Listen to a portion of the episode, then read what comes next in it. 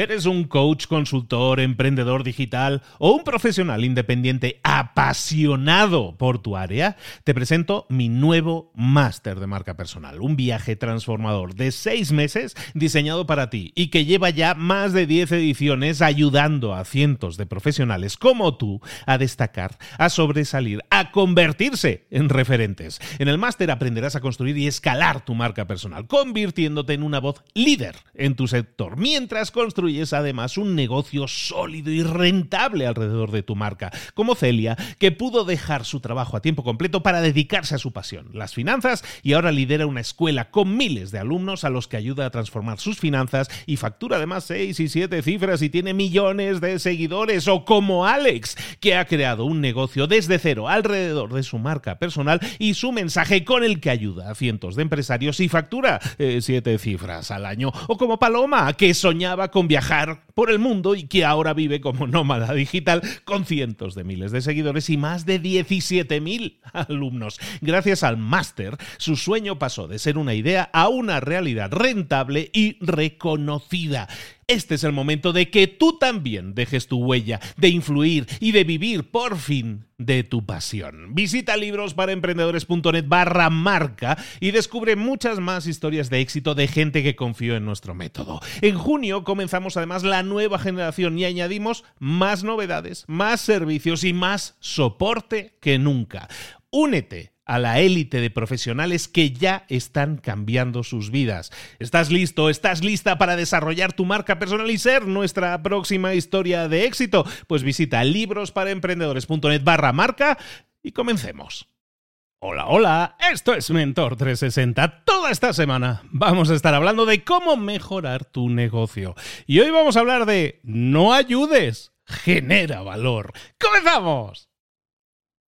Muy buenas a todos, soy Luis Ramos, esto es Mentor 360, programa de lunes a viernes que te acompaña siempre con semanas temáticas. Toda esta semana vamos a estar hablando de negocios, de cómo mejorar nuestro negocio. Puede que estés empezando, estés en, formato emprendedor, puede que ya tengas un negocio ya rodando y podemos llamarte empresario, puede ser en cualquiera de esos casos, siempre hay una obsesión que debe ayudarte a crecer y es el hacer crecer tu negocio, mejorar nuestro negocio es fundamental porque un negocio bien gestionado, un negocio que crece, siempre tiene la oportunidad de ayudar, de impactar positivamente a más personas. Toda esta semana, por lo tanto, te traigo a cinco emprendedores, a cinco empresarios, a cinco expertos en el campo del emprendimiento y cada uno te va a dar un enfoque diferente, una idea diferente, una semilla que vamos a dejar aquí plantadita, como siempre, si la pones en práctica, si pasas a la acción, es como llegan los resultados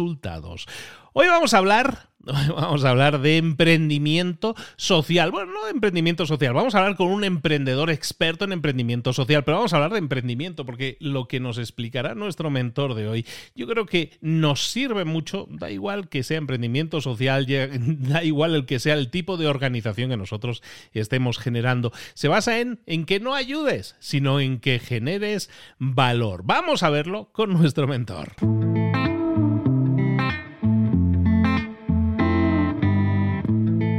Llegó el momento de hablar con nuestro mentor del día. Hoy vamos a hablar de emprendimiento, pero de emprendimiento social. Y para eso nos vamos a hablar con nuestro mentor en estos temas, nuestro amiguísimo Juan del Cerro. Juan, buenos días querido, ¿cómo estás? Muy bien, Luis, muy contento de estar por acá contigo y sobre todo, no es por ser mala onda contigo, Luis, pero con toda la comunidad de Mentor 360, que después de estos primeros tres o cuatro episodios, cada vez eh, tengo la oportunidad de interactuar más con ustedes, no nada más en el episodio, sino todos los que me están escribiendo en redes, lo agradezco muchísimo, así que feliz de estar por acá para una nueva entrega. De este, de este programa. Como debe ser, como debe ser. No, no, aparte es un montón de contenido interesante porque el emprendimiento está de moda, es un hecho. Pero el emprendimiento social es todavía ese gran desconocido dentro de modalidades que tú puedes optar a la hora de emprender por ejercer, eh, ya que emprendes, también hacerlo de otra forma y hacer eh, algún impacto adicional, que es un poco de lo que estamos hablando aquí. ¿De qué vamos a hablar hoy, Juan? Pues mira, el día de hoy, Luis, vamos a hablar de uno de los temas que se ha vuelto, la verdad, mi favorito cuando hablo de emprendimiento social. Em, porque, bueno, cada vez lo he incorporado más a mis conferencias, a mis, a mis blogs, ¿no? A, todos los espacios en donde hablo o donde tengo oportunidad de generar contenido. ¿Por qué? Porque es uno de los principales como errores, entre comillas, o mitos que generan, que tienen los emprendedores sociales que están empezando. Y mientras más pronto, creo, te quites de la mente esto, mejor te va a ir con tu emprendimiento social. Entonces creo que es importante mencionarlo porque además es como una trampa muy fácil en la que podemos caer y bueno, espero que con, esta plática de hoy nos ayude a aclararle un poco a la gente que nos está escuchando, ¿no? explícanos bien, bien, ¿de, ¿de, qué trampa estamos hablando exactamente y por qué es habitual? Yo entiendo que es habitual que muchos caigan en ella, ¿no? Claro, mira, la trampa es que la mayoría de los emprendedores cree que tiene que ayudar. ¿No? La mayoría de los emprendedores sociales cuando crea un producto o un servicio creo que cree que tiene que estar enfocado en ayudar. Y la verdad es que no, tiene que estar enfocado en generar valor. ¿A qué me refiero con esto? Mira, ayer justamente vino a mi oficina un emprendedor que quiere crear un, proyecto nuevo de, de, café, básicamente vender un café de lujo, ¿no? En tiendas, en restaurantes y demás, que a la compra del café los pequeños productores, que son de las personas que vienen en peores condiciones de pobreza, ganen eh, ganen mejor, ganen el doble o el triple de lo que están ganando hoy. Eh, de hecho, ya, ya les había platicado de un ejemplo como este, pero este, este, es algo diferente, es algo nuevo, simplemente una idea. Y lo que me está platicando este, este cuate, eh, básicamente su estrategia es que la gente compre el café sabiendo que el café ayuda a las personas, ¿no? Sabiendo que el café genera impacto social. Y le dije lo que les voy a decir a todos ustedes. Hoy en día, si bien en algunos temas los consumidores empezamos a tomar decisiones más conscientes. La verdad es que el 99.99999% de las compras que hacemos los consumidores, no nos importa si los productos ayudan o generan impacto positivo o no. Y mira, yo hago un experimento siempre en mis conferencias, que aquí lo podemos hacer de manera virtual, y es preguntarle a todos, ahora a los que nos escuchan, pues no levanten la mano porque no los voy a ver, ¿no? Pero digan ustedes, díganse a sí mismos, si les, si les parecería que los artesanos de su país, eh, puede ser de México, puede ser de Colombia, de España, de donde estén escuchando, si los artesanos de su país deberían, si están de acuerdo con que ganen mejor, más dinero, con que tengan mejores condiciones de trabajo, con que sus productos, sus artesanías sean mejor, mejor este, vistas en el mundo, ¿no? La respuesta normalmente entre todos es sí, nadie, nadie quisiera que no, no, Ana, no, a mí yo quiero que los eh, artesanos les vaya peor, no, nadie, todo el mundo quisiéramos que tengan mejores condiciones. Sabemos que en general los artesanos no viven, eh, viven en condiciones de pobreza. Ahora, la siguiente pregunta es, si sí te gusta, bueno, dime, ¿cuántas prendas, ¿cuántas prendas de ropa que traes el día de hoy puestas son hechas por artesanos? Y la respuesta en general es cero, ¿no? Y a lo mucho traes una, una blusa o una pulsera o, algo, pero, pero es muy raro, ¿no?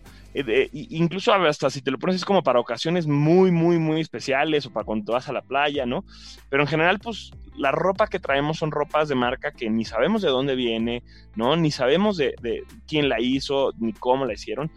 Y eso pasa siempre en las decisiones del consumidor. Si yo hoy te pongo enfrente dos opciones, ¿no? Una, una chamarra, digamos, porque tanto hombres como mujeres usamos chamarras o suéteres, ¿no? Entonces, uno está hecho por artesanos de tu país, locales, eh, cero emisiones de carbono, fibras totalmente orgánicas, incluso los colorantes son también orgánicos, no contaminan, no desperdician el agua, eh, se les paga justo a los artesanos, la traen casi que en bicicleta a la tienda donde tú la vas a comprar o si la pediste por internet te la traen en bici, entonces ni siquiera ahí contaminan. Todas las cosas positivas que puede tener ropa hecha de manera positiva, ¿no? Y ahí está el suéter, ¿no?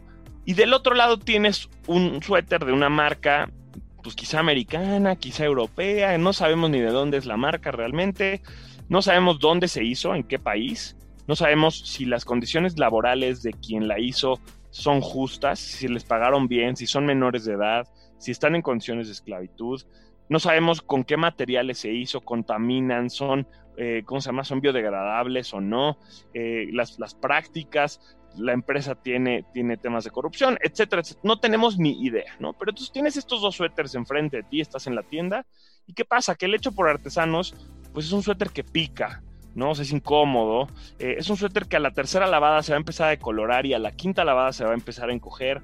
Es un suéter que el mismo diseño del suéter es el mismo que hace 50 años, ¿no? Que, que, que, mi papá tenía en la foto cuando se fue a la playa, Acapulco, ya toda amarillenta, y es el mismo igualito a ese, ¿no? Em, y, ni nadie de mis amigos hoy está usando ese tipo de ropa, no está de moda, huele mal si sudo, etcétera, etcétera. Y la otra, la otra ropa de marca, de esta marca que no tenemos ni idea qué onda con ella, pues está la moda, me va a durar tres años sin, sin decolorarse, sin encogerse, este, se puede lavar en, en, máquina, eh, ¿no? O sea, como que es, cómoda, eh, no huele feo, etcétera, etcétera, etcétera. Y de hecho es más barata que la otra, ¿no? ¿Qué decisión como consumidores vamos a tomar? Por supuesto que vamos a tomar la decisión de comprar la que más valor nos agrega, la más cómoda, la que está más barata. Y esa regla, ahorita lo estoy viendo desde el punto de vista del consumidor, pero si lo volteamos...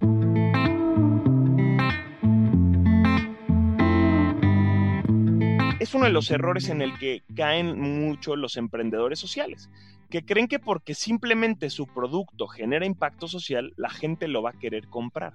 Y no es cierto es uno de los, yo diría incluso retos más importantes que tienen los emprendedores sociales, que tus productos tienen que ser tanto de impacto social, o sea, tienen que generar impacto social, pero también tienen que ser competitivos en el mercado. O sea, si tú vas a hacer una marca de café que genera impacto social, increíble, pero le tienen que competir a las marcas de café que no generan impacto en precio, en calidad, en presentación, etcétera, etcétera, etcétera, ¿no? Entonces, es uno de los mitos más grandes de que por el simple hecho de ayudar, pues ya, ya la gente lo va a querer comprar. No es cierto.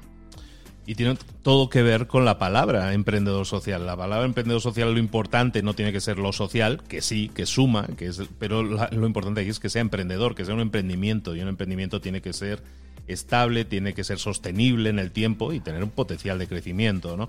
Y está claro que mucha gente, estoy de acuerdo contigo, es totalmente cierto y totalmente honesto. Muchos somos a veces muy hipócritas al no querer conceder eso, pero la realidad es que somos unos egoístas, siempre buscamos nuestro mayor bien y, está claro que si nos sale más económico, nos sale mejor o es, o es más útil en el largo plazo, pues nos va, nos va a convenir más uno que otro qué acciones o cómo una persona que a lo mejor está diseñando un emprendimiento, un emprendimiento social en este caso, o un emprendimiento simplemente que esté buscando generar valor, cómo puede incluir o tener claro que esas cosas eh, van a suceder, o sea, que está dando un valor al mercado que va a entrar en un mercado competitivo en el que le van a comprar no por lo simpático o bueno que es, sino por lo que lo bueno que sea su producto.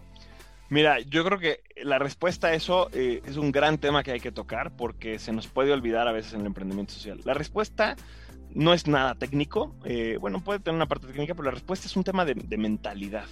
Es un tema de, eh, principalmente los emprendedores sociales se tienen que entender como emprendedores en lo general. O sea, una empresa social es una empresa, es un negocio. Y entonces, como empresa social, tienes que hacer lo mismo que haría cualquier negocio a la hora de lanzar un producto o un servicio. ¿Qué me refiero con esto? Pues tienes que saber cuál es la competencia, tienes que saber cuál es la oferta de, que, existe en el mercado, ¿no? Y sobre todo, y más importante que nada, tienes, saber, que, tienes que saber cuáles son los motivadores que tus, tus potenciales clientes o beneficiarios usan a la hora de comprar. O sea, ¿por qué decide la gente comprar una marca de café u otra marca de café? Yo ayer a este chavo el del ejemplo, le dije, güey, lo primero que tienes que hacer, antes de irte a Chiapas, antes de las comunidades, antes de lo que tú quieras, lo primerito que tienes que hacer es irte a la tienda y ver afuera de un súper y ver la gente que compre café, preguntarle, oye, ¿por qué compras café?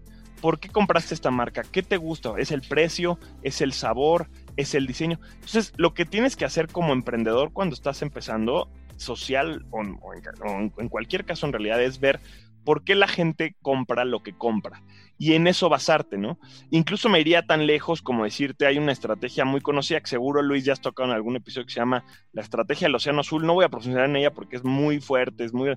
Pero justamente es, a ver, analiza qué ofrece la competencia y plantea tú cómo lo puedes hacer diferente, ¿no? ¿Cómo lo puedes hacer mejor? ¿Cómo lo puedes hacer?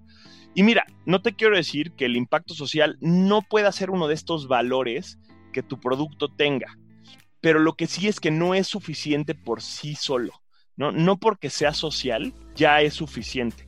Tienes que tener todo lo demás. Eso es lo que decía antes, ¿no? Tienes que combinar. Entonces, la, respuesta, Luisa, ¿qué tiene que hacer alguien que está entrando en ese juego? Es, pues, pensarse como una persona más del mercado y pues entender su competencia no solo otras empresas sociales, ¿no? Sino cualquier otra empresa. Con el, con el ejemplo de la, de la ropa, pues yo conozco varias marcas eh, de ropa hecha, de productos hechos con artesanos, ¿no? Y a los, algunos de los más exitosos, uno se llama Someone Somewhere, siempre trato de traer un ejemplo de empresa social acá.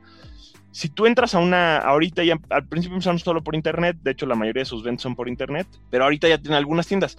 Si tú entras como consumidor un día normal a una de las tiendas Someone Somewhere, podrías ni siquiera enterarte que las están haciendo por artesanos. ¿Cuál fue su, su, su estrategia, su apuesta? Pues tratar de competirle a otras marcas que le están llegando a su, a su mercado, ¿no? Que es un mercado más hipster, de gente joven, ¿no? Eh, eh, en colonias quizá de la Ciudad de México donde hay mayores ingresos o, incluso en otros países como Estados Unidos y Canadá, eh, gente que le gusta el outdoors, gente que le gusta los deportes extremos, los festivales de música. Entonces, su estrategia fue pues cómo le competimos a las marcas que le venden a esta gente. No le vamos a, o sea, no le queremos competir a otras marcas de hechas por artesanos. Le vamos a competir a otras marcas hechas para gente que va a festivales de música, para gente que hace deportes de outdoors. Esa es la, esa es la, la respuesta. No es una respuesta tan, tan simple de haz ABC, no. Es mentalízate que estás entrando a un mercado donde hay gente que le vale el impacto social y a ellos también les tienes que competir, ¿no? De hecho, casi casi que a ellos es a los que les tienes que ganar. Ese es, el, ese es un poco el chiste. Sí, hay mucha gente que se escuda en ese tipo de sellos, ¿no? Lo que tú dices de esto es un emprendimiento social. Me venía a la mente el, típico, aquí en México, donde vivimos, el, típico sello de hecho en México. Entonces, porque sea hecho en México no tiene por qué ser mm, infinitamente mejor, ¿no? Mejor, o, ojalá sea mejor, ¿no? Y entiendes que sí, o que la calidad y todo, pero simplemente porque tú consigas o le pongas un, sello o digas, no, es que este producto se hace en mi país, se hace en tu país, eso no es una garantía de calidad en sí misma, sino que tienes que dar la calidad máxima siempre, porque al final lo que, lo que compra el, el, mercado no va a ser esa etiqueta, sino lo que, pasa, lo que es el contenido, lo que es el producto, y tenemos que hacer que el producto sea útil. Al final estamos hablando, volvemos a lo mismo, estamos hablando de un emprendimiento puro y duro, que además puede generar un valor adicional, perfecto, pero es adicional al, al, valor que genera el producto en sí, porque es que si no, no es escalable. ¿Cuántas empresas no se cierran cada año? con grandes ideas a lo mejor y, y, se enamoran de la idea, pero no hacen lo que estaba comentando Juan, ¿no? De ponerte fuera del supermercado hablar con el mercado, a conocer el mercado. ¿no? Nos enamoramos mucho, los emprendedores pecamos mucho de eso, de enamorarnos de la idea y decir, no, ¿para qué lo voy a...? Yo ya sé lo que quiere el mercado, yo voy a salir al mercado directamente, ¿para qué necesito hacer encuestas o preguntar? No, yo ya lo sé. Y pecamos de eso, ¿no? Y es una... Un, pecado que debemos corregir y que es fácilmente corregible validando las ideas, yendo un poco al mercado y, entendiendo que a veces la idea no lo es todo, sino que el producto y el impacto en el mercado es lo, lo más importante. Totalmente de acuerdo contigo, Juan, y eh, qué gran lección que vale mucho la pena que recordemos todas las veces que sean necesarias para todos aquellos, porque seguimos hablando, hablaba de estadísticas, son tres de cada cuatro empresas se cierran cada año o cada dos años más o menos porque fracasan, porque se hunden, porque no venden, ¿no? Y el que no vendas probablemente tiene más que ver con que tu producto no era útil en el mercado que, que porque tu emprendimiento fuera social, ¿no? Claro, hay, hay, hay, miles de casos de cosas así, hay miles de casos de empresas que hacen a veces incluso inversiones de muchísimo dinero y, ni siquiera sociales, ¿no? O sea, que, que, lanzan el producto al mercado sin haber hablado una sola vez con el consumidor. Hay un caso muy, muy sonado me voy a salir un poco del emprendimiento social, pero para reforzar el punto que estás diciendo, Luis, hay un caso muy sonado, estoy seguro si fue 2018, 2019, creo que fue 2018, de una, de una empresa que se llama Usero, en, o sea, Usero en inglés, no sé bien cómo se, se, dice, se pronuncia, pero fue una startup que era una maquinita, ¿no? Que para hacer jugo, ¿no? Jugo de cualquier fruta, y te vendían unas bolsas con la pulpa de fruta. Básicamente la maquinita lo que hacía es tú metías a la, a la máquina, ¿no? Que era un tipo tostador al revés, una bolsita con la pulpa de fruta que ellos mismos te vendían o con el jugo incluso de la fruta, lo metías a la maquinita, la maquinita lo que hacía era que apachurraba la bolsa nada más, esa era su única su única función y te servía el jugo. Salió al mercado con inversión de muchos fondos de inversión, de, mucha gente y, y tronó como al segundo día porque era una ridiculez. Compré una máquina de, no sé, 300 dólares que exprimía una bolsa de jugo, literalmente. ¿Qué pasó? Que por las ganas de llevar la tecnología a todos los aspectos de la vida se les hizo muy fácil y que le iba. Y nunca nunca testearon con consumidores. A la gente, pues hasta lo que hacían es que compraban las bolsitas, ya ni las hacen, pero las compraban las bolsitas y ellos los exprimían solitos y se ahorraban los 300 dólares. Entonces, lo primero, o sea, antes de salir al mercado, antes de invertir, antes tienes que ver lo que el mercado quiere. Y eso aplica incluso si tu proyecto es el más social del mundo, ¿no? Porque por el simple hecho de ser social, la gente no te lo va a comprar. La gente te lo va a comprar sí o sí. Mira, ve esto como, como para cerrar esta idea. Tú piensa, y esto es para todos los emprendedores, tú piensa que cada vez que le vendes algo a alguien, le estás pidiendo su dinero. O sea, piénsalo así. O sea, ese mismo dinero con el que si no te lo dan a ti pueden pagar su renta, la colegiatura de sus hijos, simplemente ir al cine, o sea, como que hacer cualquier otra cosa. Tú le estás pidiendo que te dé de ese dinero, que es un bien muy escaso, a cambio de lo que le estás ofreciendo. Entonces, evidentemente, que tenga impacto social desafortunadamente no es, no es suficiente. No más en culturas como las nuestras, donde no, la gente no está acostumbrada a donar a, a, organizaciones filantrópicas, donde no hay tanta esa cultura. O sea, la gente va a querer gastarse ese dinero en lo que le da valor. Y si además ayuda a alguien, bien. Pero si no me da valor a mí, no, no te voy a dar, no te voy a dar mi dinero, ¿no? Mantengamos los pies en el suelo, mantengamos la perspectiva, veamos un poco el big picture. Hay muchas maneras de decirlo, pero al final estamos hablando de lo mismo, que tenemos que ser conscientes de que estamos en un mercado y que el simple hecho de tener un, etiquetado de decir somos sociales, eso no vende por sí mismo. Lo que vende siempre es un producto que funcione, que dé una solución, un servicio igualmente, que solucione una problemática de tus clientes. Céntrate en eso, empecemos por ahí y luego vamos a ayudar a mucha gente, vamos a hacer que crezca esa fantástica idea y que nos permita impactar socialmente muchísimo más. Pero que la idea, que el germen, que sea un tronco duro y resistente para que dé de comer a toda esa gente durante muchísimos años. Completamente de acuerdo, Juan. Bueno, muchísimas gracias por traer todo este tema de nuevo. ¿Y dónde te podemos localizar? ¿Dónde podemos seguir aprendiendo de emprendimiento social y también de emprendimiento?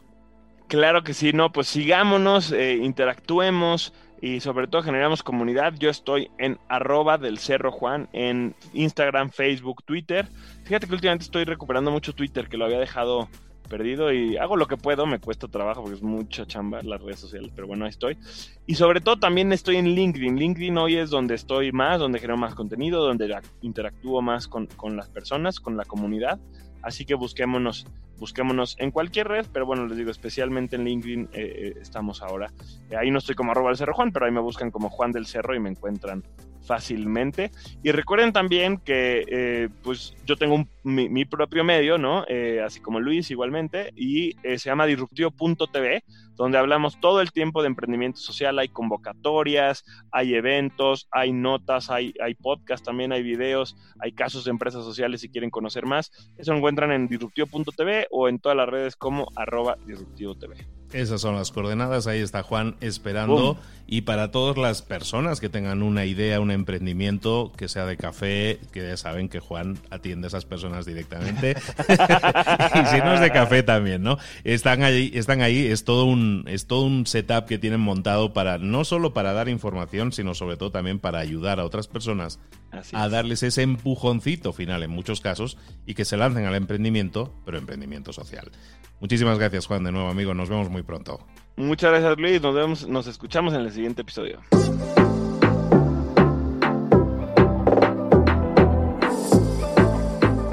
Y ahora pregúntate, ¿en qué quiero mejorar hoy? No intentes hacerlo todo de golpe, todo en un día. Piensa, ¿cuál es el primer paso que puedes dar ahora mismo? En este momento, quizás. A lo mejor te lleva dos minutos hacerlo. Si es así, ¿por qué no empezar a hacerlo ahora? ¿Por qué no empezar a hacerlo ya, en este momento?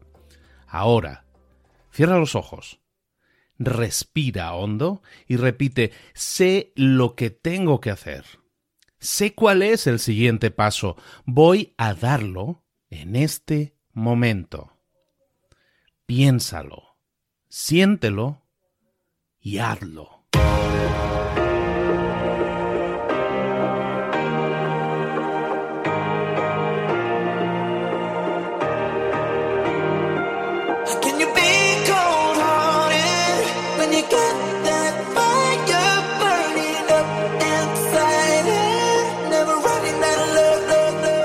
Muchas cosas de las que hemos visto hoy ya las sabes. La mayoría del conocimiento que compartimos aquí ya lo sabes.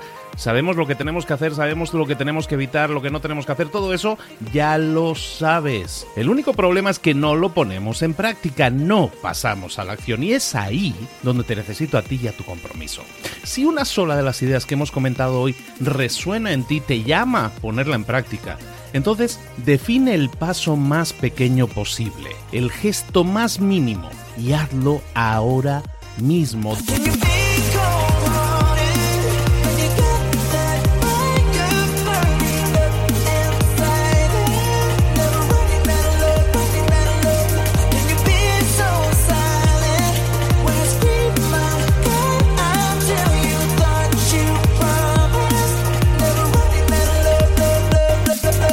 Hablo de crecimiento personal, pero también de crecimiento profesional. Expandir tu red de contactos, mejorar tus relaciones con los demás, aprender alguna cosa nueva, poner en práctica una pequeña técnica que te ayude. Todo suma, pero solo suma si lo pones en práctica. No si piensas en ponerlo en práctica. Pensar en ponerlo en práctica no sirve, tienes que ponerlo en práctica, pasar a la acción.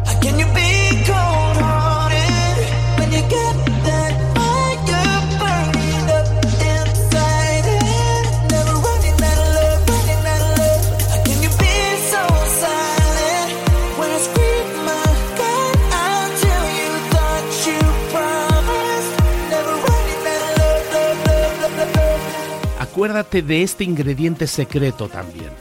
El ingrediente secreto es la actitud. Tu actitud. Tu actitud transmite. Si sales a la calle con ganas, la gente lo va a notar. Si sales a la calle sin ganas, la gente también lo va a notar. El mundo está ahí fuera, te está esperando, por lo tanto sal ahí fuera, sal a la calle y sal con ganas, sal con actitud. No esperes a mañana, ya sabes lo que tienes que hacer y ya sabes que lo puedes hacer hoy. No veas pasar la vida, vive la vida. Tienes las mismas 24 horas que tienen los demás. Haz que valgan la pena. Entrega en estas próximas 24 horas tu mejor versión. Te esperamos aquí mañana para continuar creciendo. Te esperamos aquí mañana con más mentores, pero el día de hoy está completito delante de ti. Así que ponte en pie pisa fuerte, respira hondo, sal ahí fuera y conquista tu día.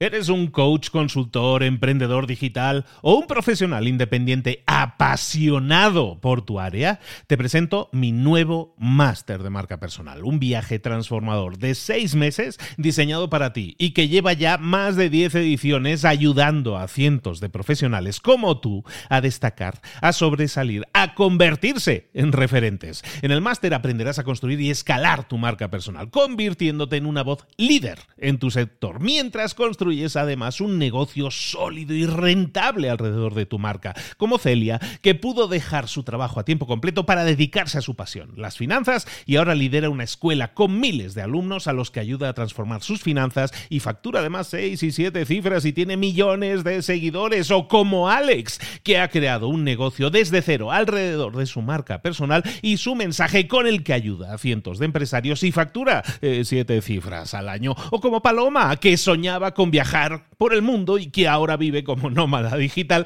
con cientos de miles de seguidores y más de 17.000 alumnos. Gracias al máster, su sueño pasó de ser una idea a una realidad rentable y reconocida.